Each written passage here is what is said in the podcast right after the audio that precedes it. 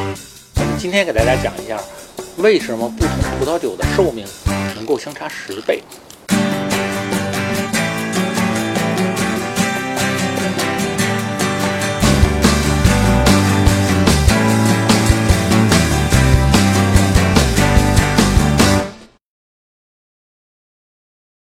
我们第五集说过，这普通葡萄酒只能放两三年，做出来两三年就得喝掉。那中档以上的葡萄酒呢，需要平陈两三年以后再喝。像顶级葡萄酒拉菲这一类的，至少要平陈十年。为什么是这样的呢？我们说葡萄酒的品质呢，取决于葡萄果实的质量。葡萄果实成熟度好的话，葡萄里面含的各种物质呢。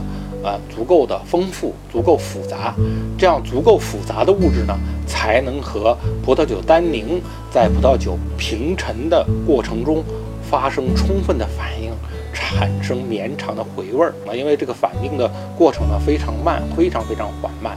如果葡萄酒的成分越复杂呢，要求这个反应的时间呢就越长。那如果葡萄果实的品质不够好的话，葡萄单产高，它的果实的。成分呢很简单，那在发酵之后呢，不会再产生进一步的反应了。所以我们在用品质一般的葡萄来酿制葡萄酒的时候呢，会有意的加快发酵的速度，来保留更多的果香。那这种葡萄酒呢，做出来以后呢，不能放，只能放两三年。哎，因为两三年以后呢，这果香就没了，而且呢，它不会产生回味儿。今天重点告诉大家的是什么呢？是葡萄酒呢都有自己的生命周期，尤其是中档以上的葡萄酒。啊，中档以上的葡萄酒呢，一般呢需要两三年的成熟期，啊，放到瓶子里头慢慢养成，啊，成熟期以后呢，进入它的适饮期，大概适饮期呢在五到十年，好的时候呢能到十五到二十年。那高档葡萄酒呢，成熟期呢要十年，啊，成熟期以后呢，呃，进入一个漫长的适饮期，这个适饮期中间呢，啊，达到它的巅峰叫巅峰期。那高档葡萄酒像拉菲、拉图，它的适应期呢能够有二十到四十年。那顶级葡萄酒的整个生命周期呢能达到五十年。所谓这个顶级葡萄酒呢，就是指的顶级年份的葡萄酒啊，越好年份的葡萄酒呢，它的适应期呢越长。啊，我们举个例子，啊，这个满分年份的拉菲，它的适应期应该是四十年。那九十五分以下的拉菲呢？就只有二十年，这两个拉菲呢，价格相差一倍，啊，有它的道理。那适应期结束以后呢，就进入一个衰退期。呃，衰退期呢，这个曲线都很陡，就是这个时间很短。那衰退期完了以后呢，整个葡萄酒的生命周期呢就结束。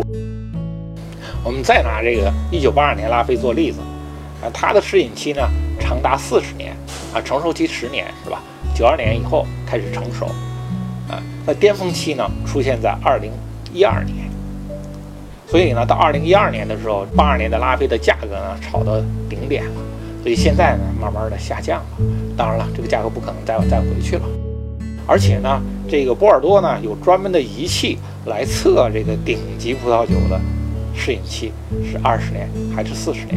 当然了，这个仪器呢有不准的时候，这还是拿这个拉菲说，哎，这个八二年拉菲你出来的时候都说它只有二十年适应期。啊，只有罗伯特·帕克坚持认为，哎，它有四十年。啊，帕克也是因为这个出了名儿。那个略好一点的葡萄酒呢，需要做出来三四年以后才开始喝，而且呢，你放个三四年以后呢，每隔半年新打开一瓶，你会感觉到呢，它的这个味道呢有明显的变化，啊，非常不错。好的，今天就讲到这儿。